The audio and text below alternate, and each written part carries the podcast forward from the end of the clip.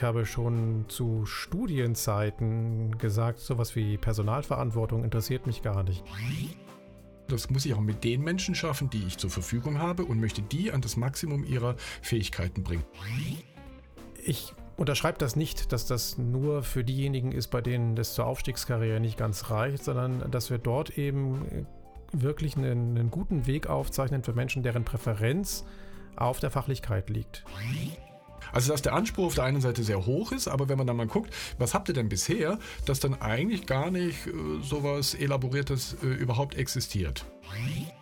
Ich halte das für vorteilhaft, sich Gedanken darüber zu machen, was denn eigentlich mein Wertbeitrag ist und nicht einfach irgendeine Position hinzuschreiben, die mir eine Personalabteilung vielleicht mal in einer E-Mail kommuniziert hat. Letztlich, das, was ich jetzt gerade so mitnehme, ist, äh, dass man mit den Menschen irgendwie dieses Thema besprechen muss, was für sie funktioniert, was sie unter Weiterentwicklung verstehen.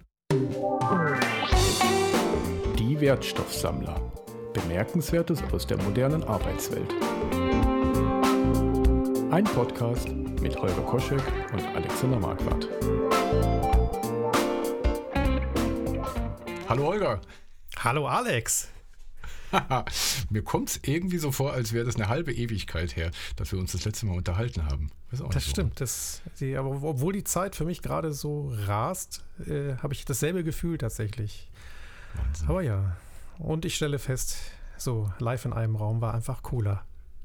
Ja, genau. Und das erinnere ich mich wirklich auch äh, sehr, sehr gern. Der Technikaufwand war nicht ganz so hoch. Ein ja. Mikrofon, zwei Personen. Herrlich. Aber gut, wir können nicht alles haben. Wir sind es nee, ja genau. gewohnt, genau. äh, aus Neustadt und Wedel parallel aufzunehmen. Hier in Wedel genau. ist übrigens der Winter wieder so eingekehrt. So, draußen liegen noch so kleine Schneeflecken, also was wir halt in Norddeutschland Winter nennen. Ne? Bei uns auch ein bisschen. Also es ist gar nicht so weit weg davon. Also bei uns wächst noch nicht der Wein. Also zumindest ja. jetzt noch nicht. So, nachdem wir den Podcast mit dem Wetter begonnen haben, was ja normalerweise in anderen Gesprächen eher äh, den Zeitpunkt markiert, wo einem nichts Besseres mehr einfällt, lass uns aber zu den Themen kommen, wo uns was Besseres eingefallen ist. Ja, ich genau. äh, blicke genau. in die neue Arbeitswelt und du hattest eine tolle Idee. Genau. Ähm, ich bin getriggert worden durch äh, einen LinkedIn-Eintrag. Da ging es um Weiterentwicklungsmöglichkeiten, stark mit dem Fokus auf äh, Funktionsrollen, nenne ich es jetzt mal, äh, die im agilen Kontext sehr schnell entstehen. Da ging es um Product Owner, da ging es auch um Scrum Master, Agile Coaches. Ähm, und diese Diskussion ging sehr schnell in diesem Bereich. Wie wollen wir das in einer nicht hierarchisch organisierten Welt, sondern in einer selbstorganisierten Welt denn machen, wenn wir uns mit dem Thema Weiterentwicklung beschäftigen? Äh, in dem bekannten Modell ganz klassische Strukturen. Äh, ich werde ein Senior-Entwickler, ich werde ein mhm. äh, Principal-Entwickler, irgendwann mal werde ich Teamleiter, werde Bereichsleiter. Ne? Also diese Modelle, die kennt man ja dann doch sehr gut und ähm, das wurde da eben auch in Frage gestellt, naja, wie machen wir das denn, wenn wir nicht mehr diese hierarchischen Vorgaben und Karrieremuster so vor uns haben? Das fand ich einen interessanten Punkt. Definitiv. Und diese Frage bekomme ich fast wöchentlich gestellt in den mhm. Transformationsvorhaben, die ich da gerade begleite, weil ja.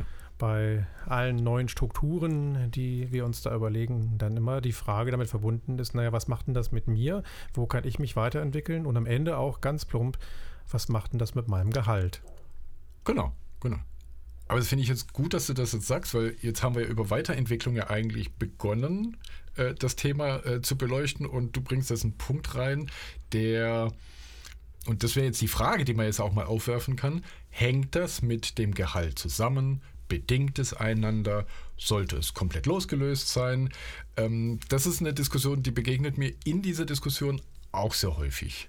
Das geht mir ganz genauso. Ja. Gute Gründe, darüber mal etwas ausführlicher zu sprechen. Genau. Was bedeutet denn für dich persönlich Weiterentwicklung? Fangen wir mal vielleicht mit so einem sehr ja, subjektiven Aspekt an. Für mich bedeutet es, neue Themen kennenzulernen und auch ja. tatsächlich den Raum zu bekommen, äh, ja. diese Themen zu evaluieren, zu schauen, was ist da für mich, für mein Umfeld, also für die Organisation, in der ich mich bewege, drin mhm. und gleichzeitig aber auch das zu vertiefen, was ich schon glaube zu können oder vielleicht auch kann und mhm. da noch besser zu werden. Das sind so ja. die Dinge, die mir wichtig sind. Also vielleicht bin ich aber auch ein leichter Exot. Ich habe schon zu Studienzeiten gesagt, sowas wie Personalverantwortung interessiert mich gar nicht. Ich habe viel mit Kommilitoninnen und Kommilitonen mhm. gesprochen, mit ehemaligen mhm. Klassenkameradinnen und Klassenkameraden, so auf Abi-Treffen. Ja. Und da kam oftmals so dieses, ah, wenn ich dann Personalverantwortung habe ja. und das hat mich nie gereizt. Also das als Karrierepfad mhm. zu sehen, mhm. das war gar nicht mhm. meins. Das waren eher andere Dinge, die mich interessiert haben. Also mit Menschen ja. zusammenzuarbeiten, ja ja. ähm, um eben gemeinsam etwas weiterzuentwickeln. Aber so dieses Headcount zählen und äh, ja, ja. miteinander über den Headcount zu vergleichen. gab mir nichts. Und so wie in der Bankwerbung, ne? Mein Auto, ja, mein Boot, genau. mein Haus. und vielleicht bin ich auch deswegen selbstständiger Berater, Trainer und Coach geworden, weil mhm. das dann eben auch nicht Teil meines Arbeitsspektrums ist und sein muss. Mhm. Was auf der anderen Seite aber sehr viel Freude macht, das habe ich halt in den letzten Jahren immer mehr festgestellt, ist es, in den Organisationen, die ich begleite, mit Menschen zu arbeiten und ich ziehe unglaublich viel Energie daraus, wenn ich sehe, wie die plötzlich aufgrund veränderter Rahmenbedingungen ihr Potenzial entfalten können. Mhm. Also so diese ja. Entwicklung, die macht mir Freude. Aber ja. das drumherum, und da sind wir auch schon wieder beim Thema so Gehaltsfindung und äh, ja. äh, ne, also das Administrative, das können gerne andere Menschen machen, die das vermutlich ja. auch viel besser können als ich. Ja. Das finde ich jetzt spannend, weil du sagst, dass es für dich ja schon fast immer klar war. Mhm. So, das ist so das, was ich so ein bisschen so raushöre.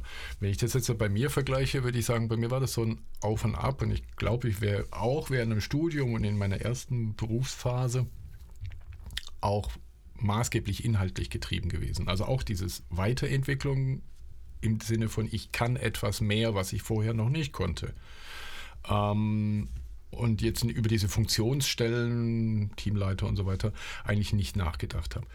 Dann ist aber etwas passiert. Ich habe lange Jahre in einem großen Konzern gearbeitet und so über die Zeit in diesem Milieu, nenne ich es jetzt mal, mhm. ähm, ist auch in meiner Wertehaltung etwas passiert, weil ich mich diesem Habitus dass ich den aufgesogen habe. Ich bin assimiliert worden, könnte man jetzt sehr böse sagen. Ja?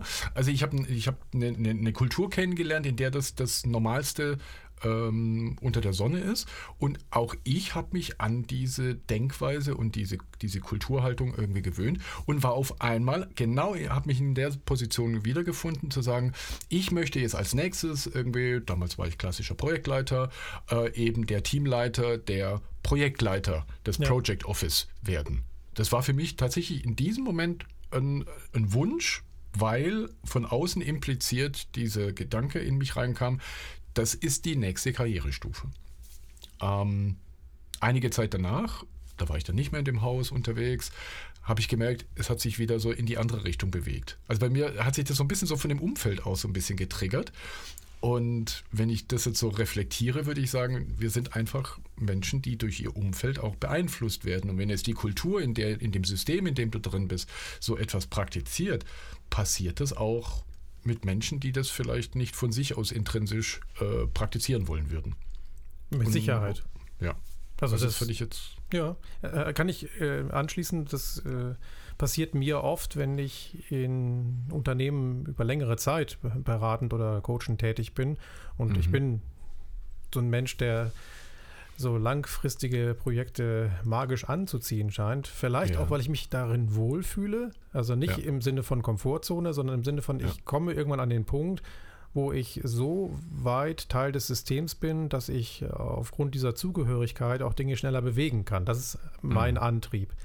Ja. Was ich aber dann meinen Kundinnen und Kunden immer sage, sobald ihr das Gefühl haben solltet, dass ich assimiliert werde, dass mhm, ich also sowas mhm. sage wie, naja, das machen, haben wir halt schon immer so gemacht ja. hier, dann bitte weist mich darauf hin, dass ich dann wieder so ein bisschen den Schritt zurücknehme, denn sonst ja. bin ich für euch gar nicht mehr so wirksam, wie es denn sein könnte. Ja. Okay, also das ist für mich auch völlig normal äh, und ja. das, das, erkenne ich auch an, dass auch ich de, da dieser Assimilation äh, durchaus äh, ja nicht oder nicht davor gefeit bin, sagen wir so. Mhm, und genau. ich würde mich wundern, wenn es anderen Menschen deutlich anders geht. Ich habe jetzt noch was gelesen jetzt im, im, in der Vorbereitung dazu, ähm, zu unserem Termin und habe ein Zitat von Niels Pfleging aus äh, seiner Idee des Zellstrukturdesigns mhm. rausgenommen. Und ich, ich schmeiße jetzt mal kurz das, das, Zitat um die Ohren. Ich bin mal ja. gespannt, was du dazu sagst. Ähm, also ähm, der Herr Pfleging sagt, als Ersatz für diese echte Karriere, also diese funktionale Teamleiter, die, also die wir sonst kennen. Ne? Über die Hierarchie, ja. Genau. Halten manche Alpha-Organisationen die Option einer Fachkarriere vor. Mhm. Für jene, bei denen es zur Aufstiegskarriere nicht ganz reicht, die aber etwas können. Ein Konstrukt, das weithin wenig Ansehen genießt, da ihm etwas Zweitrangiges anhaftet. Mhm. Also, also, es gibt ein anderes Modell ne, zu dem genau. bekannten, aber die Konnotation bei ihm äh, ist ja jetzt nicht gerade sehr positiv. Nee, das äh, macht was gerade mit mir, weil ich das anders erlebe. Ja. Ähm, aus Erzählungen erlebe ich das anders, aber auch aus wirklich eigenem Erleben. Also Erzählungen, ja. beispielsweise die IBM hat mhm. eine Fachkarriere neben ihre Aufstiegskarriere gestellt mhm. und so wie das mir vermittelt wurde, nicht um denjenigen, die bei denen es zur Aufstiegskarriere nicht ganz reicht, wie der Pfleging das sagt, äh, mhm. äh, etwas zu bieten, sondern um denjenigen etwas zu bieten, die das gar nicht wollen. Also wir mhm. haben ja auch schon in den vergangenen ja. Podcasts mal darüber geredet, äh, dass es oftmals passiert, dass ich aus äh, einer guten Technikerin, einem guten Techniker eine schlechte Führungskraft mache. Aus mhm. verschiedenen Gründen, ne? weil die mhm. Präferenz eben nicht auf äh, der, der Entwicklung von Individuen liegt und weil sie auch selten genug leider äh, dann wirklich darauf vorbereitet werden in Form von Trainings, ja. von Coachings ja. und von Zeit. Sondern oftmals mhm. wird von ihnen verlangt, dass sie ihre alte Tätigkeit, also ihre Fachtätigkeit weitermachen und eben on top noch so ein bisschen Personal machen. Mhm. So. Und genau. daraus resultiert eben auch dann diese Beobachtung, dass das nicht die besten Führungskräfte sind, die sie sein könnten oder sollten. Mhm. Also ich unterschreibe das nicht, dass das nur für diejenigen ist, bei denen das zur Aufstiegskarriere nicht ganz reicht, sondern dass wir dort eben wirklich einen, einen guten Weg aufzeichnen für Menschen, deren Präferenz auf der Fachlichkeit liegt. Und letztendlich mhm. brauchen wir davon ganz, ganz, ganz viele. Denn wenn wir nachher nur Leute haben, die verwalten äh, und niemanden mehr haben, der was tut, äh, was verwaltet ja. werden kann, oder ne, wenn man überhaupt dann von Sinnhaftigkeit der Verwaltung reden kann, äh, dann, dann wird ja eine Organisation ihren Zweck gar nicht erfüllen. Mhm. Und dieses Zweitrangige sehe ich auch nicht. In, und jetzt kommen wir zu meinem persönlichen Erleben. Ich ja. ähm, habe das in mehreren Organisationen, die ich begleite in ihrer Veränderung, erlebt, dass sie auch an diesen Punkt gekommen sind und gesagt haben, mhm naja, wenn wir jetzt Hierarchien abbauen, äh, wie können sich denn Menschen in unserer Organisation entwickeln? Und das war mhm. eben nichts Zweitrangiges mehr, sondern das war mhm. eine Notwendigkeit, weil es eben ja, das andere schlicht nicht mehr gibt. Genau. Und ja. dann entstehen spannende Diskussionen. Und ja, äh, das wird nicht nur von äh, denjenigen getrieben, die jetzt für diese Veränderung eine Verantwortung übernommen haben, sondern auch von mhm. denjenigen, die sagen, okay, die Organisation verändert sich um mich herum und was ist denn ja. dann zukünftig für mich da noch drin an Entwicklungsmöglichkeiten? Ja. Also ist es von beiden Seiten getrieben, von mhm. den die Veränderung treibenden und auch von denen, die eben in dieser Veränderung eine neue Rolle haben. Und beides ist gut und äh, was ich in der Regel tue, ist zu sagen, lass uns das erstmal voneinander trennen, lass uns diese, diese neue Organisationsstruktur, die neuen Prozesse etablieren mhm. und dann mit Ruhe und Zeit und Bedacht ein neues Modell für Karriere entwickeln. Denn wenn wir das beides mhm. parallel tun, dann wird es entweder nie fertig oder ja. es wird nicht gut genug. Also der erste Wurf zumindest ja. wird nicht gut genug. Ja. Und das habe ich tatsächlich in einem dieser Veränderungsprozesse mal genauso gesagt. Und da hieß es ja, aber wir müssen doch ein neues Karrieremodell haben. Das alte mhm. taugt mhm. ja nicht mehr. Sag ich, was ja, ist denn das ja. alte? Was habt ihr denn heute für ein Karrieremodell? Ja. Hm, naja, also ja, also wir reden so mit Mitarbeitenden und dann genau. gucken wir mal, wo die sich hinwegen. Sag, okay, also eigentlich habt ja. ihr kein echtes Modell ähm, und lasst uns das doch einfach weiter nutzen, das Fast-Modell, solange mhm. bis wir die Zeit äh, und den Fokus haben, dann wirklich etwas Gutes Neues da, dagegen zu stellen und zu gucken, wie das uns dann weiterhelfen kann. Also, Aber das finde ich ganz interessant, was du gerade sagst, weil das mhm. ist auch ein bisschen meine Beobachtung, dass ähm, wenn man so ein neues Konstrukt von, von Ablauforganisationen versucht zu etablieren, egal nach was für Modell oder nach einem eigenen Modell, aber wo diese klassischen Strukturen nicht mehr so ausgeprägt sind, ähm, dass die Frage nach einem solchen Weiterentwicklungsmodell A auf den Fuß sofort kommt, okay, kann ich noch verstehen. Was ich aber auch beobachtet habe, dass der Anspruch, man müsste mit einem solchen Modell kommen, wobei diese ganzen Frameworks, die wir da aus, äh, aus dem Hut sozusagen zaubern, um, um einer Organisation zu helfen, sich ja ihre eigenen Gedanken zu machen, dazu mhm. sind die eigentlich eher da, jetzt nicht um zu sagen, ich möchte den goldenen Scrum-Krawattenorden irgendwie bekommen oder den, äh, den neuen Zylinder von äh, Kanban gewinnen. Ähm, dass dann aber sofort die Frage kommt, naja, aber ihr müsstet doch jetzt auch über dieses Thema müsst ihr jetzt auch Gedanken haben. Und da ist der Anspruch sehr, sehr hoch. Und das habe ich bei dir jetzt gerade auch rausgehört. Da ist Exakt. der Anspruch, da muss dann aber ein, ein, ein ausgefeiltes Konzept irgendwie für existieren. Und ähm, so wie du auch gerade sagst, selber ist ein solches Modell im jetzigen Mod äh, Modell gar nicht vorhanden. Also dass der Anspruch auf der einen Seite sehr hoch ist, aber wenn man dann mal guckt, was habt ihr denn bisher, dass dann eigentlich gar nicht äh, sowas Elaboriertes äh, überhaupt existiert. Das finde ich interessant, wie, woher ja. die Anspruchshaltung dann so auf einmal kommt. Ich habe dazu eine These, nämlich, äh, dass die Menschen, die das fordern, mit dem heutigen Modell oder auch Nicht-Modell, das sind ja manchmal mhm. noch nicht mhm. mal Modelle, sondern das wird ja. halt so nach Bauchgefühl Gelebt. gemacht, äh, dass sie ja. damit eben unzufrieden sind und jetzt mhm. über diese Veränderung natürlich einen guten Hebel haben zu sagen, naja, wenn da Veränderung, dann auch im Bereich äh, Karriere. Ja. So. Ja. Also das, das ist für mich so die Erklärung dafür, warum sie das miteinander verknüpfen. Da ist ja auch was dran. Mhm. Ja. Und ja, was mir bisher immer geholfen hat, ist zu sagen, nee, was habt ihr denn heute? Ihr habt nichts. Ähm, und das funktioniert ja trotzdem. Also es ist ja nicht so, dass genau. äh, ihr das genau. erst seit gestern äh, euch entschieden habt, da mit wenig Struktur Karriere voranzutreiben, sondern ja. wir machen das jetzt einfach erstmal weiter. Wir verlieren dadurch nichts. Also es wird ja nicht mhm. schlechter, als es heute ist, aber mhm. vielleicht auch noch nicht besser, ja. ja. Ähm, und äh, konzentrieren uns auf die anderen Dinge, auf Aufbau- und Ablauforganisation. Und wenn wir da einigermaßen rund laufen, dann konzentrieren wir uns auf dieses Thema Karriere, weil es eben ein großes und wichtiges Thema ist. Es ist eben mhm. kein ja, rein sachliches Thema, da, da passiert ganz genau. viel auf der, auf der Gefühlsebene und mhm. all diese Aspekte wollen gut berücksichtigt sein. Und deswegen ja. können wir das nicht mal eben parallel zu einem anderen großen Thema wie einer großen organisationalen Veränderung ja. voranentwickeln. An einem Punkt bin ich auch noch hängen geblieben an diesem Zitat, nämlich dieses, hast du dich auch aufgehängt, an diesem zweitrangigen mhm. äh, und wenig Ansehen. Was, was ich mir beim Durchlesen dann so gefragt habe, ist das jetzt eine objektive Betrachtung oder ist das jetzt tatsächlich eine sehr stark meinungsgetriebene Aussage?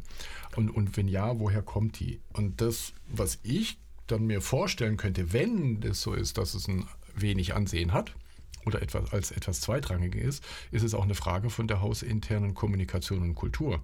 Also dass die, die Wertschätzung in einem solchen Haus noch sehr stark auf diesen Funktionskarrieren liegt, dass die als wertiger angesehen wird als die Fachkarriere. Und da müsste ich ja sagen, wenn ich jetzt da in der Begleitung bin in so einem Unternehmen, müsste ich doch versuchen, darauf hinzuwirken, dass die Organisation das anders wahrnimmt und nicht als so ein Beiwerk für die, die nichts taugen. Und das ist das, was hier so ein bisschen als Message ja ein bisschen so äh, mittransportiert wird.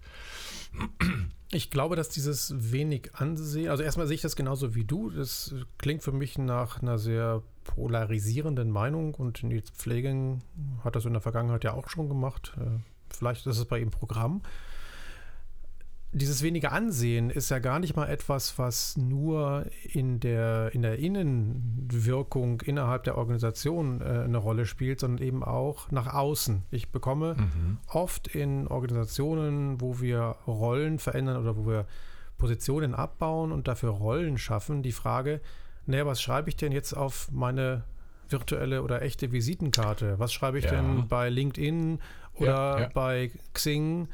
Als Position da rein? Mhm. Und meine Antwort darauf ist in der Regel, das ist mir egal, was du mhm. da reinschreibst. Äh, ja. Ich kann dir nur empfehlen, schreibe nicht das rein, was wir hier intern als Rolle haben. Das kannst du tun, wenn du ja. über das Fragezeichen, was dann beim Lesenden mhm. oder der Lesenden im Kopf entsteht, in den Dialog treten möchtest. Mhm. Wenn du aber eher Klarheit möchtest und wenn du nach außen äh, klar wahrgenommen werden möchtest, dann schreibe vielleicht etwas rein, was in der Welt da draußen oder in, in vielen Organisationen da draußen eben gängiger ist. Also gängigere mhm. Begriffe wie ja. Vertriebsleitung zum Beispiel. Ja. ja. Ja, und die Frage ist halt immer, was ich dann will. Und das macht es aber nicht einfacher, weil ich dann mhm. plötzlich als jemand, der eben drei Rollen statt einer Position inne hat, äh, mhm. dann mir solche Gedanken machen muss. Ich halte das für vorteilhaft, sich Gedanken ja. darüber zu machen, was denn eigentlich mein Wertbeitrag ist mhm. und nicht einfach irgendeine Position hinzuschreiben, die mir eine Personalabteilung vielleicht mal in einer E-Mail kommuniziert hat. Mhm.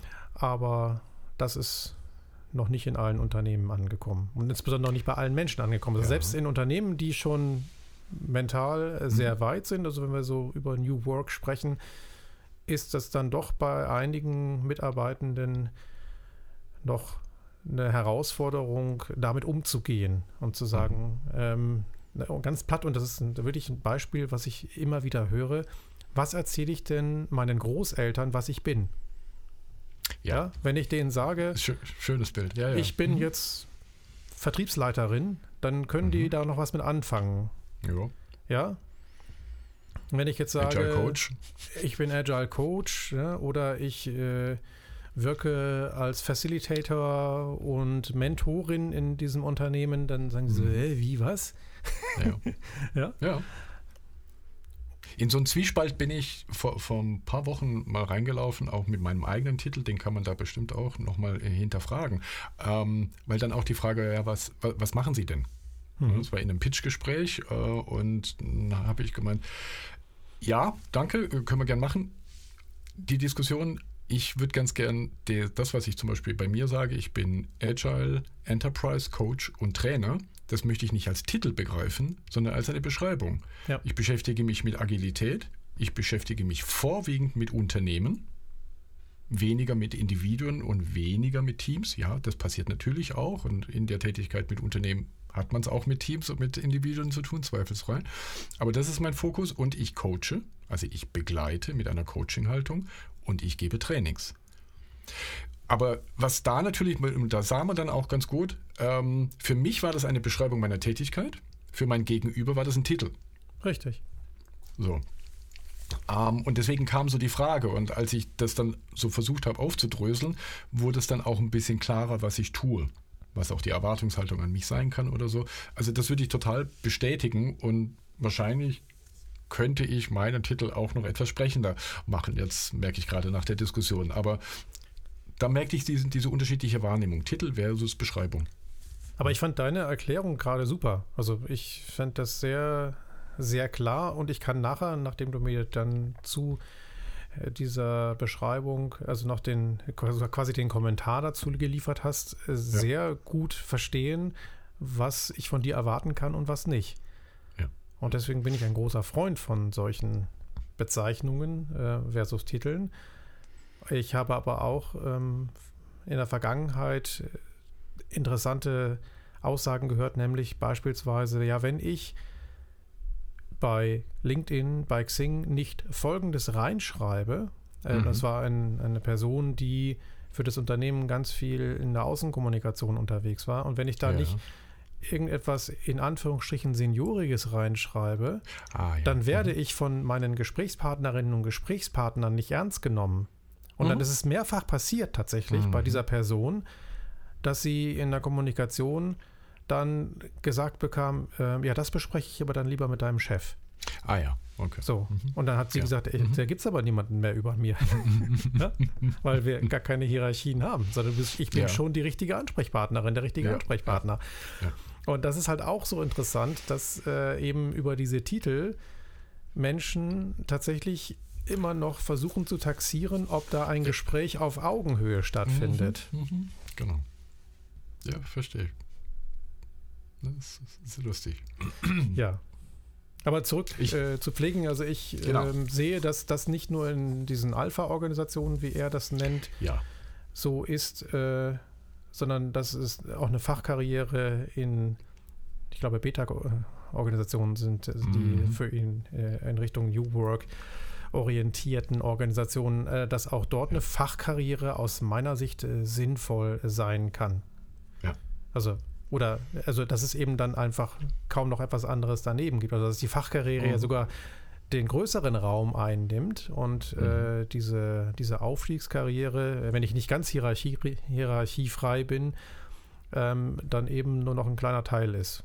Und so ja. erlebe ich das tatsächlich in Unternehmen, mit denen ich in der Vergangenheit gearbeitet habe oder arbeite, dass diese Verschiebung gerade stattfindet. Und damit ist diese Fachkarriere eben nichts Zweitrangiges mehr, sondern es wird sogar ja. erstrangig. Wenn man überhaupt von Definitiv. Rängen sprechen möchte. Es, liegt, ja, es steht einfach daneben, nimmt aber mehr Raum ein, weil es auf mehr Menschen in der Organisation anwendbar ist als diese, diese ja, Hierarchiekarriere. Was er in diesem Artikel ja auch noch ähm, zitiert, oder, oder ein Zitat bringe ich jetzt, ähm, mhm. er sagt, dass Jobtitel ähm, dienen hier nicht der Gehaltsfestlegung, sondern vorrangig der inneren und äh, der Innen- und Außenkommunikation. Ja, genau. Das ist ja das, was wir ja, gerade diskutiert das, haben. Da genau. sind wir offensichtlich einer Meinung. Das ist ja auch mal Sehr ganz schön.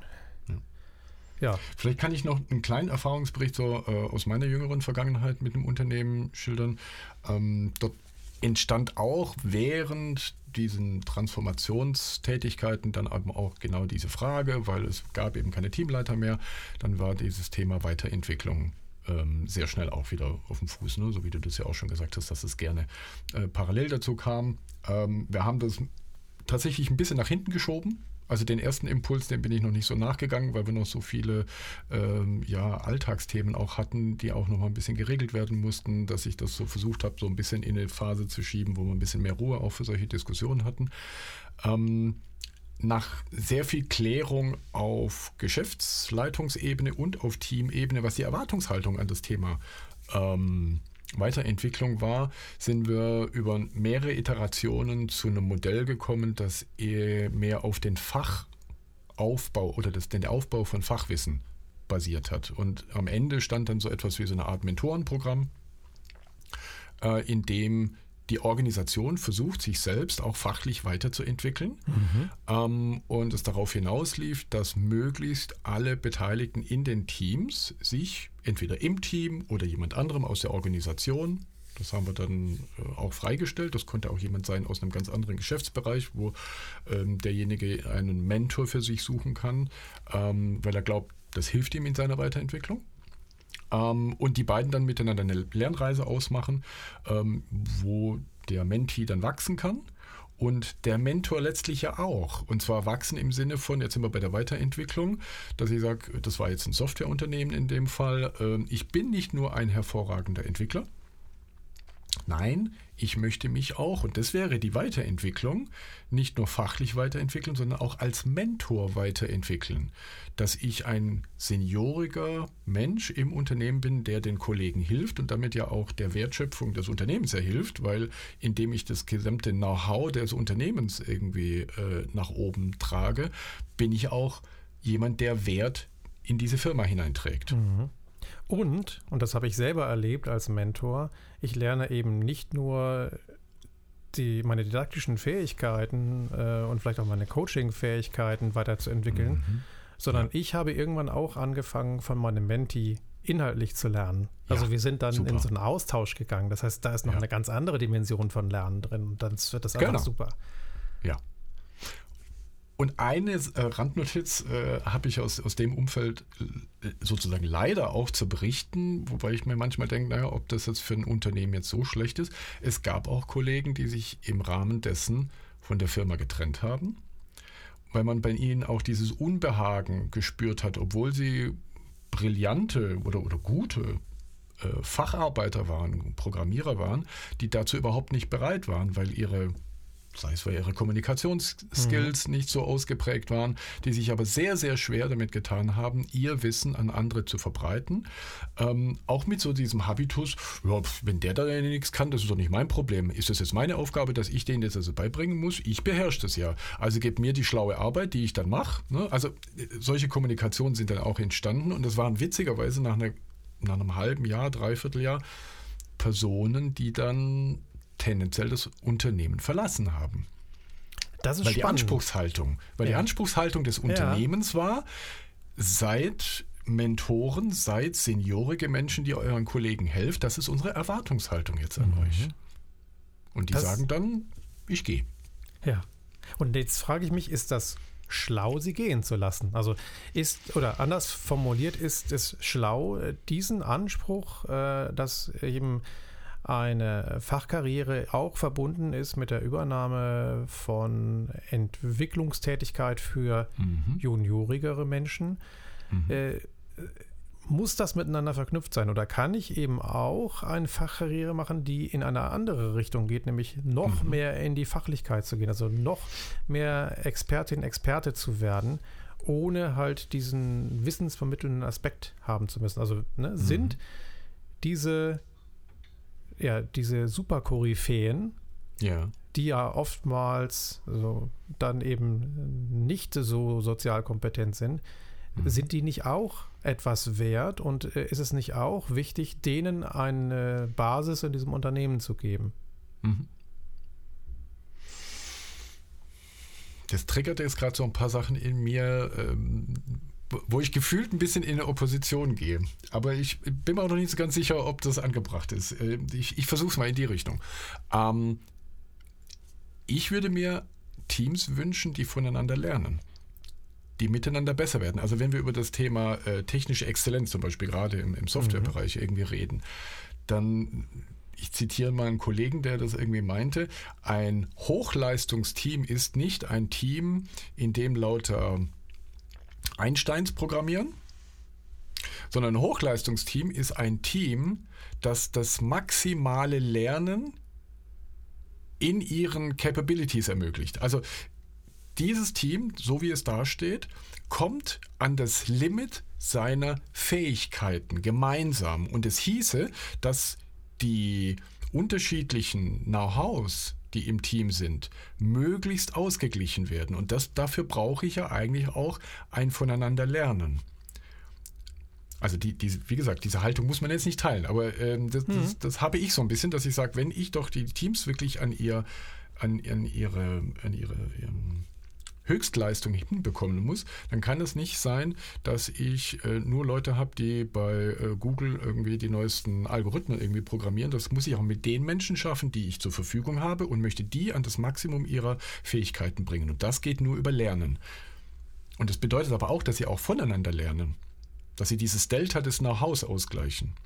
Und wenn ich das jetzt quasi als Prämisse hätte, dann würde ich sagen, dann hilft mir jetzt der einzelne Genius nichts, wenn er nicht hilft, meinem Team an sein maximales Leistungs, und das meine ich jetzt nicht quantitativ, sondern qualitativ, an seine Leistungsgrenze zu kommen. Vielleicht hilft er aber anders, an diese Leistungsgrenze zu kommen, indem er halt in Gebieten, auf denen er oder sie halt Experte, Expertin ist, einen Schritt nach vorne geht, einen Vorstoß macht und damit neue Räume eröffnet.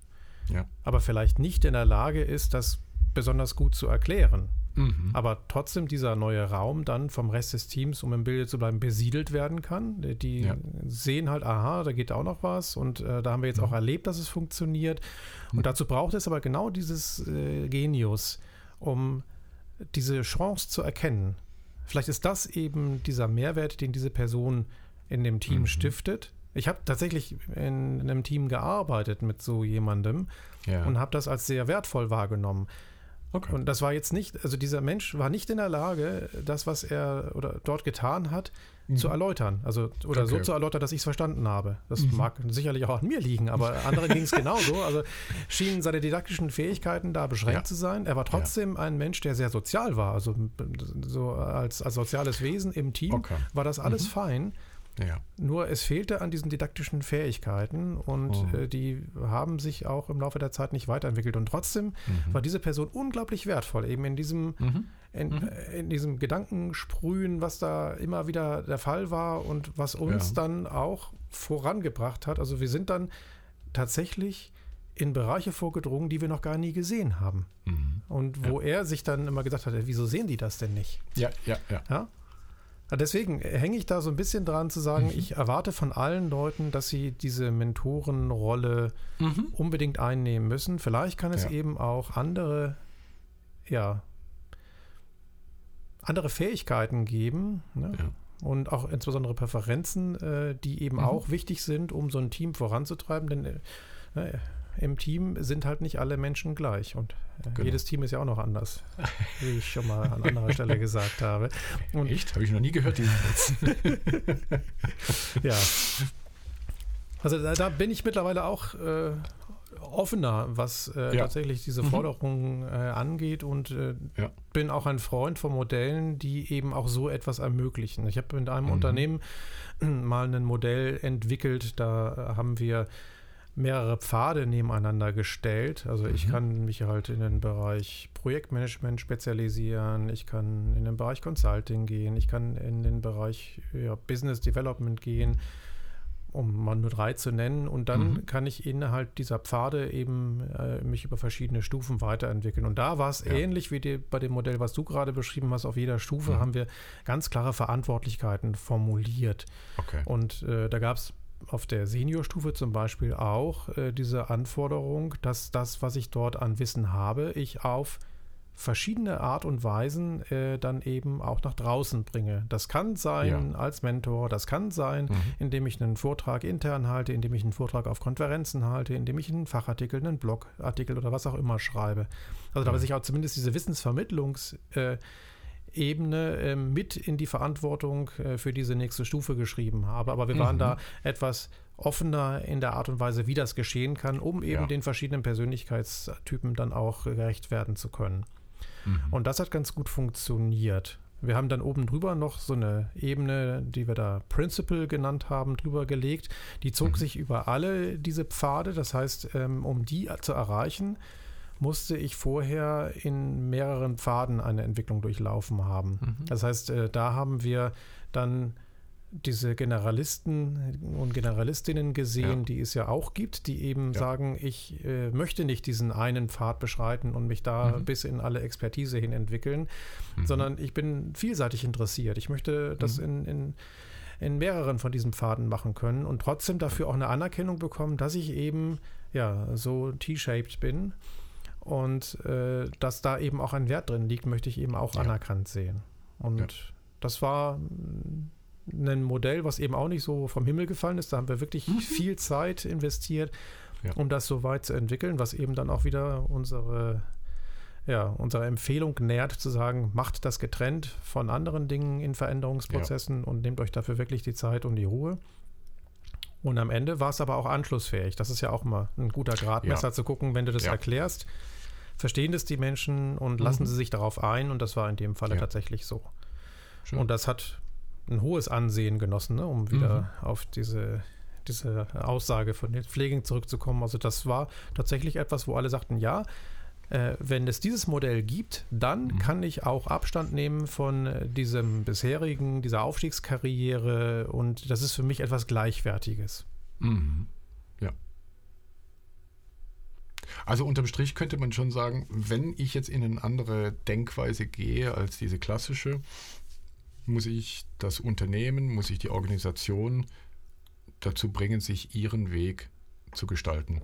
Ne, jetzt haben wir jetzt mehrere Modelle irgendwie gehabt und letztlich das, was ich jetzt gerade so mitnehme, ist, äh, dass man mit den Menschen irgendwie dieses Thema besprechen muss, was für sie funktioniert, was sie unter Weiterentwicklung verstehen ist da automatisch das Gehalt mitgekoppelt. Ne? Da, da, sind wir in die Diskussion ganz am Anfang eingestiegen. Heißt äh, Karriere und Weiterentwicklung äh, nur die Summe, die auf dem Konto landet? Oder äh, geht es um andere Dinge? Ist es komplett entkoppelt oder ähm, ja, hängt es irgendwie zusammen?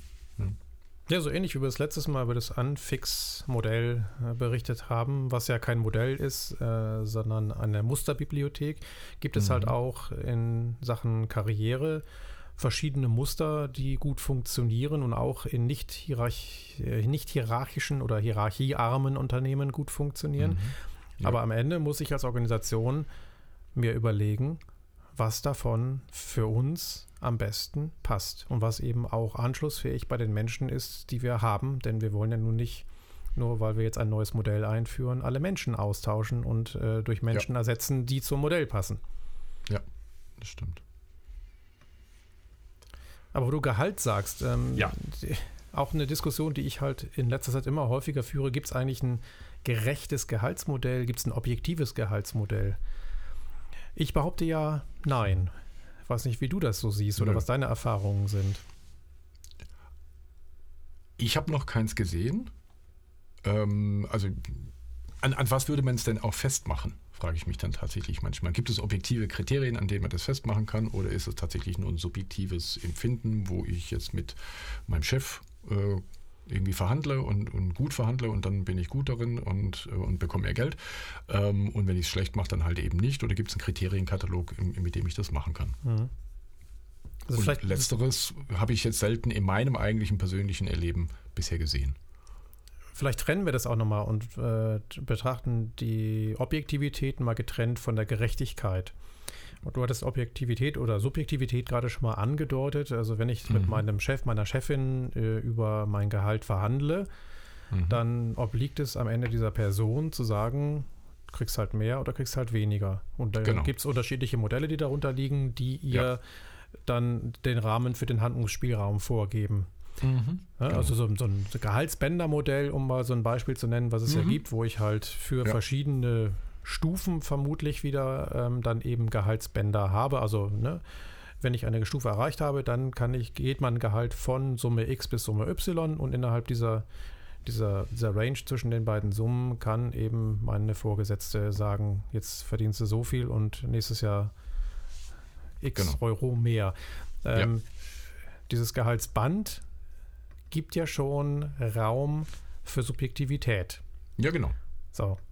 Na, weil indem ich halt, ja, dich, weil ich dich halt gerne mag, eher am oberen Rande des Bandes ansiedle. Genau. Oder ne, wenn ich halt sage, hm, nö, aus welchen Gründen auch immer, dann würde ich tendenziell eher ans untere Ende mhm. des Gehaltsbandes gehen. Und wenn ich dann, ja. wenn du dich dann mit einer Kollegin, einem Kollegen austauschst, der oder die eher am unteren Bandrand ist, dann äh, dürfte das dann auch schon wieder zu Spannungen führen und dann müssen die halt mhm. irgendwie aufgelöst werden. Also damit sind wir ja. von der Objektivität schon ein Stück weit weg. Ich könnte natürlich jetzt ja. das Ganze anders gestalten und sagen, es gibt halt einen ganz klaren Kriterienkatalog, ähm, nach dem ich vorgehe, aber ähm, dann denke ich immer so an Softwareauswahlprozesse, die ja auch vorgeben, sehr, mhm. ja. sehr objektiv zu sein. Ähm, und am Ende kommt die Software raus, die tatsächlich am besten auf unsere fachlichen Anforderungen passt. Ja, also leider habe ich in der Praxis zu oft festgestellt, äh, dass eben auch so ein vermeintlich objektiver Auswahlprozess mit äh, subjektiver Intention so hingedengelt mhm. werden kann, dass am Ende genau. die Lösung dabei rauskommt, die mir gefällt. Ja. Und ja. das würde ich mal annehmen, ist dann bei der Gehaltsfindung nicht anders. Ja. Also was ähnliches habe ich die Tage mal beschrieben bekommen äh, von Menschen in einem ganz anderen Setting, das ist eher im öffentlichen Raum.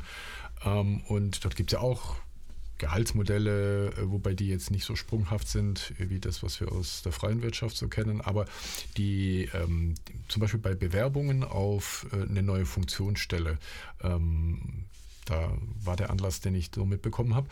Ähm, da war nämlich die Frage, wenn jemand jetzt sich auf eine neue Stelle bewirbt, ob dann auch die Konkurrenten, wie, wie das eben ausgesucht wird, äh, mhm. warum jemand eine solche Stelle bekommt. Und ähm, das Interessante, und das hatte ich zum ersten Mal gehört, war dann, ähm, dass die anderen Bewerber, wenn sie also abgelehnt werden, ähm, sich danach sozusagen da auch nochmal einklagen können.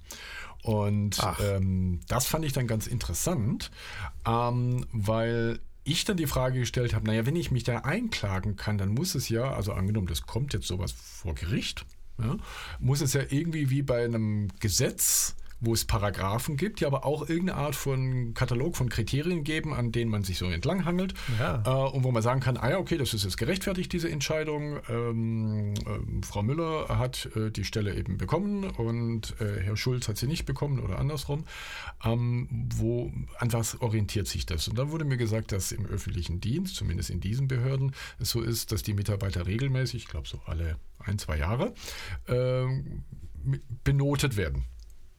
Mhm. So, und anhand dieser Benotung kann man dann sagen, okay, ähm, die Person hat also folgende Benotung äh, bekommen und das ist jetzt genau dieser Kriterienkatalog, nach was die Entscheidung getroffen wird.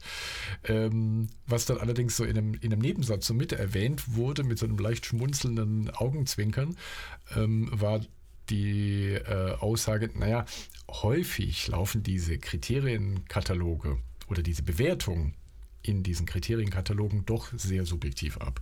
Also dass man vorher doch sehr gut weiß oder ein Bauchgefühl hat, naja, ähm, ich glaube, das ist eine sehr fähige Person oder ne, die hat da schon so ein bisschen so ihre Schwierigkeiten und mit diesem Bias dann in das Ausfüllen dieses Fragebogens reingeht und dann sozusagen eine ein Versuch einer Versachlichung, das wäre jetzt meine Interpretation, ein Versuch einer Versachlichung eines sehr subjektiven Stimmungsbildes passiert. Also es wird etwas objektiviert, was eigentlich auch am Ende des Abends doch sehr subjektiv ist. Bin ich wieder genau beim Softwareauswahlprozess, wie ich ihn erlebe? Es ist exakt dasselbe, es ist witzig. Weil ne, diese, also ich kenne das immer, du machst so schöne riesen Excel-Tabelle auf mit verschiedenen Kriterien, die diese verschiedenen Softwarepakete, die mhm. eben dann da gegeneinander antreten sollen, erfüllen müssen. So. Ja. Das ist der objektive Teil. Das ist so das, was du eben aus dem öffentlichen Dienst beschrieben hast, als diese Kriterien, mhm. die am Ende auch dann gerichtlich anfechtbar sind. Genau. Ja. Alles fein. So. Super. Aber jetzt steht ja für jede Software in dem Kästchen für jedes Kriterium eine Zahl drin. Also das ist genau. diese Schulnote, von der du da gerade mhm. gesprochen hast. Genau. Und wie ja. die zustande kommt, ist höchst subjektiv. Mhm. Und wenn ich halt genau. möchte, dass meine Favoritensoftware mhm. es am Ende wird, dann werde ich halt bei dem Punkt offene Schnittstellen mhm. eine 1 eintragen, obwohl es vielleicht gar nicht stimmt. Mhm. Genau. Ja. So. Also habe ich die, die Objektivität nach außen hin gewahrt, mhm. aber sie basiert auf subjektiven Einschätzungen auf der zweiten ja. Ebene, wenn man so möchte. Genau. Groß, ha. oder? Ja. Interessant. Ja, also gibt es objektive Gehaltsmodelle? Hm. Vermutlich Schwierig. nicht. Gibt es genau. gerechte Gehaltsmodelle? Ist dann die zweite Frage. Ich finde, das ist aus meiner Sichtweise noch schwieriger zu beantworten, weil die Frage ist, was ist denn gerecht? Also kommen wir da nicht auch in sehr stark wertebasierte und moralische Gesichtspunkte dran, die sich bei uns als Menschen von vornherein total unterscheiden. Können, nicht müssen. Mit Sicherheit. Also was bezeichnest du als gerecht, was bezeichne ich als gerecht? Also, ne, also heißt für dich gerecht, äh, wir machen, haben beide irgendwie einen 8-Stunden-Tag, also kriegst du das gleiche Gehalt als ich. Oder denke ich, naja, ähm, du machst einen äh, in Anführungszeichen minderwertigere Tätigkeit als ich, also ist es für mich klar, dass ich mehr Gehalt bekomme als du, egal ob ich jetzt acht Stunden arbeite und du auch. Ja. Also was ist da jetzt gerecht? Genau. Ich packe noch einen oben drauf und sage, pass okay. auf, ich habe drei Töchter im Studium. Ja? Danke. Ja. Du hast eine Tochter, die geht zur Schule. So, ich kriege auf jeden Fall mehr Gehalt als du. Super. Ja, genau. Ja, ja.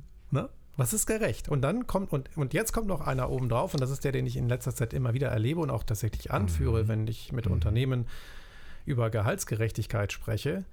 Ja. Bei aller Gerechtigkeit, die wir uns in unserer Organisation überleben, über, überleben ist auch schon überlegen können, mhm. ähm, haben wir halt noch so einen Markt da draußen. Ja. ja. Und ja. wir haben gerade einen sehr arbeitnehmerinnenfreundlichen Markt. Die bestimmen gerade die Konditionen, mhm. die bestimmen gerade die Gehälter. Ja. Und da kann ich in meiner Organisation noch so tolle Bänder und Gehaltsstufen und weiß ich nicht was festgelegt haben. Ja. Wenn da jetzt eine Person zu einem Vorstellungsgespräch kommt und ich möchte die unbedingt haben mhm. und die fällt aber aus diesem Gehaltsgefüge raus, in der Regel ja nach oben, ja. Was mache ich denn dann? Hm. Mhm. Ich kann dir natürlich sagen, pass mal auf, äh, das ist das Gehaltsband und das können wir dir bieten. Dann wird ja. sie vermutlich, es sei denn, wir sind das coolste Unternehmen der Welt, sagen, naja, hm, da gibt es auch andere Unternehmen, bei denen ich mich beworben habe, die ja. waren ähnlich interessant, aber die zicken da jetzt nicht so rum, was das Gehalt angeht. So gehe ich doch dahin. Mhm. Ja, genau. So, kann ich mir das leisten? Hm, Genau. Vielleicht, vielleicht aber auch ja. nicht. Oder will ich mir das leisten? Vielleicht, vielleicht aber auch nicht. Und wenn ich es mir nicht leisten will mhm. und diese Person einstelle zu einem Gehalt, was nicht zu meinem Gehaltsgefüge äh, passt, habe ich aus Sicht einiger Menschen eine Ungerechtigkeit geschaffen. Ja. Und es gibt aber mittlerweile immer mehr Unternehmen, die sagen, Gehaltsgerechtigkeit in der klassischen Denkweise gibt es bei uns nicht. Wir definieren Gehaltsgerechtigkeit neu und sagen, wenn jemand zu einem marktgerechten Gehalt bei uns anfangen mhm. möchte, dann lassen wir das zu. Das heißt, die Gerechtigkeit schließt die, die, die aktuelle Lage am Markt ja. mit ein. Ja.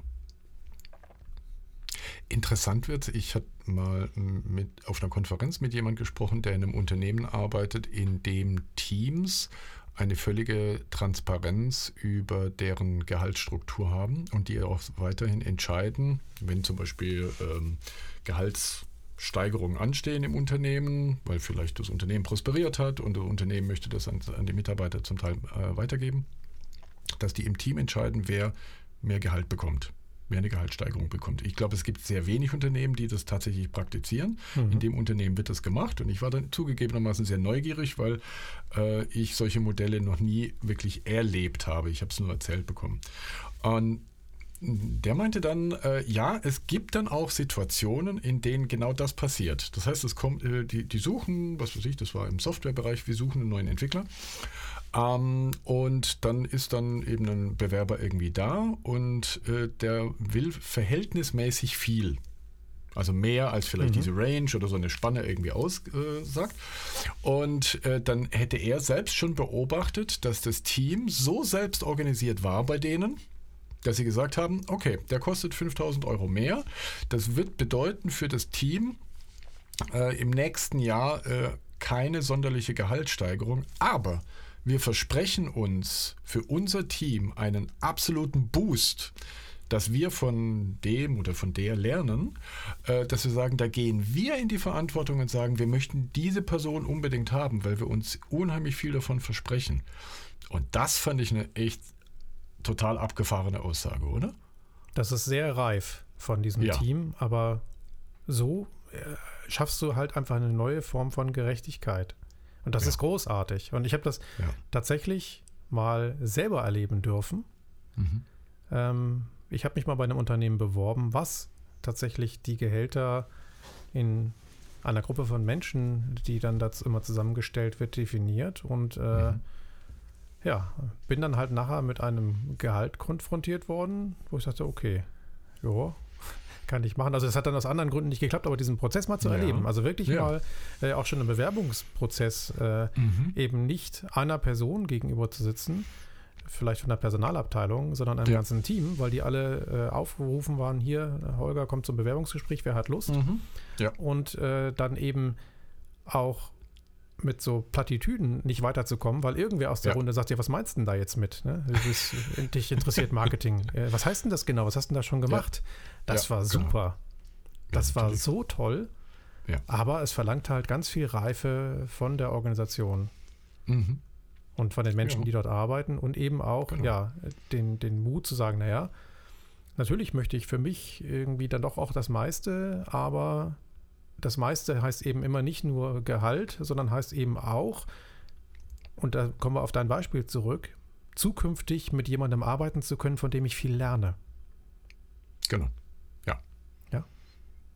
Und, das, ist ja eine Weiterentwicklung. Wert, das ist ja eine ja, genau. Wertsteigerung. So. Ja, natürlich. Genau. Ja? Die ja. macht sich jetzt nicht in Heller und Pfennig auf meinem Konto am Monatsende bemerkbar. Mhm. Mhm. Aber jetzt sind wir bei Weiterentwicklung. Also ich kann mich dadurch persönlich weiterentwickeln. Ja, genau. Wow. Wenn ich, wenn ich eine Koryphäe neben mir sitzen habe. Korrekt. Und, ähm, und da brauche ich dann, es geht natürlich noch ein bisschen in eine andere Richtung so rein, aber dann brauche ich nicht mit sowas ähm, Lobhudeln, äh, dass ich sage so, hey, wir sind ein tolles Unternehmen, weil wir haben einen Obstkorb irgendwie und bei uns gibt es einen Kicker unten irgendwie. Ja. Äh, und, sondern, nee, da geht es um die Arbeit. Aber ich bin attraktiv mit der Arbeit, die ich anbiete, weil ich Menschen eine Perspektive biete, mhm. sich weiterzuentwickeln und ich ziehe dann doch auch Menschen an, die Lust haben, sich weiterzuentwickeln. Also ich merke gerade, dass diese Diskussion hat mich unglaublich weitergebracht. An dem Punkt war ich noch nicht. Mhm. Das genau so artikulieren zu können, was denn da eine andere Form von Gerechtigkeit ist. Also dass wirklich dann ja. auch diese, diese Möglichkeiten, die durch Neueinstellungen und deren Expertise mir gegeben werden, als eine Bereicherung zu sehen und äh, dann eben vielleicht von dieser Gehaltsgerechtigkeit ein Stück weit auch abzusehen. Das war für mich jetzt gerade so ein Aspekt, der für mich erstmals formulierbar war. Vielen Dank für diese Diskussion. Also das war jetzt auch eine Form von Weiterentwicklung, die ich jetzt gerade ja. erleben durfte. Ne? Ich hoffe, du ja. stellst mir dafür keine Rechnung. Muss ich mal gucken. Weiß ich noch nicht. Nein, alles gut. Ja, ich meine, es gibt ja diesen platten Satz, aber ich, der, der, der triggert bei mir das jetzt gerade so ein bisschen so dieses, ach, endlich mal mit Profis arbeiten. Ne? Ja. Also was ist die darunterliegende Nachricht? Ich möchte mit jemandem arbeiten, mit dem es mir Spaß macht zu arbeiten, weil es für mich ein Gewinn ist, weil ich davon etwas lernen kann. Ja, das wird ja immer so abschätzig gesagt, alles Idioten so um mich rum. Also in dem Kontext wird es ja häufig mhm. benutzt, aber, aber den Satz kann man ja genau auch andersrum sehen.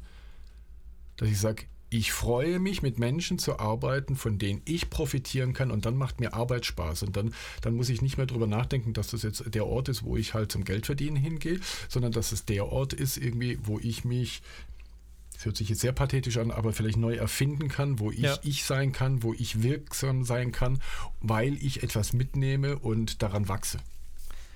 Ich würde den Satz dann leicht umformulieren wollen, denn ja. end endlich mal mit Profis arbeiten wertet ja die Menschen, mit denen ich heute schon arbeite, ab, hin vielleicht zu einem gerne mit noch mehr Profis arbeiten. Ja, genau. Ja.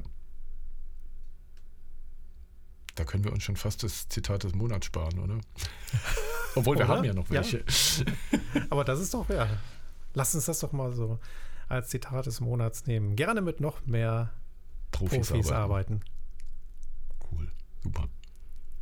Also das kann ich insofern nur zurückgeben, weil ich gerne mit dir arbeite und dich als einen Profi sehe und deswegen macht es mir immer eine totale Freude. Also. Ja. Und das beruht auch noch auf Gegenseitigkeit. Wie verrückt ist das denn? So, du ja, hattest doch noch ein Agile Platinate Event, kann das sein?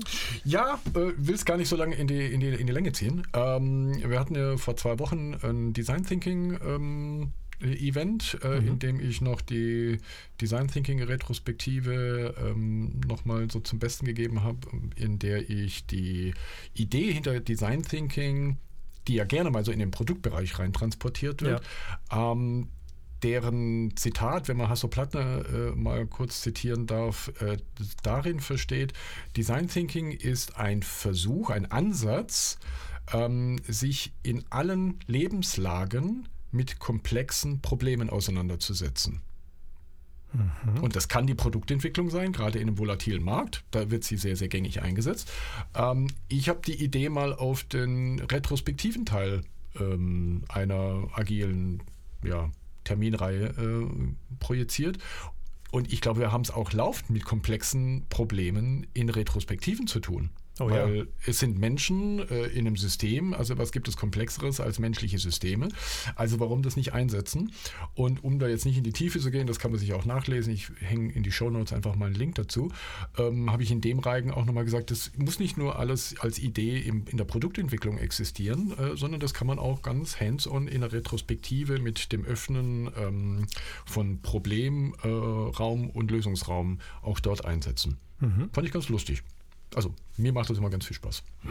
Klingt total spannend. Ich bin gespannt auf den Link in den Show Notes. Da werde ich auf jeden Fall mal reinschauen. ja, schön. Genau. Dann sind wir eigentlich schon fast am Ende heute wieder. Ne? Ich denke auch. Wunderbar. Dann euch da draußen einen schönen Monat. Wir hoffen mal, dass der Frühling sich so langsam mal um die Ecke biegt und ankommt. Ja, bei uns hat es gerade angefangen zu schneien, aber ich gebe trotzdem ja. die Hoffnung nicht auf, dass bald der Schnee wieder von der Sonne, die dann immer wärmer wird, geschmolzen wird und wir sowas wie Frühling auch hier im Norden bekommen. Der ja gerne anders aussieht als in Neustadt an der Weinstraße. Genau. Du ziehst so lange schon mal die Schlittschuhe wieder an und ja. schlitterst über die Elbe und, und ich sitze hier die Sonne. Nein, so warm ist es hier nicht. Schön. Es war mir eine Freude und wir hören uns nächsten Monat wieder. Alles klar. Bis Tschüss. Dann. Tschüss.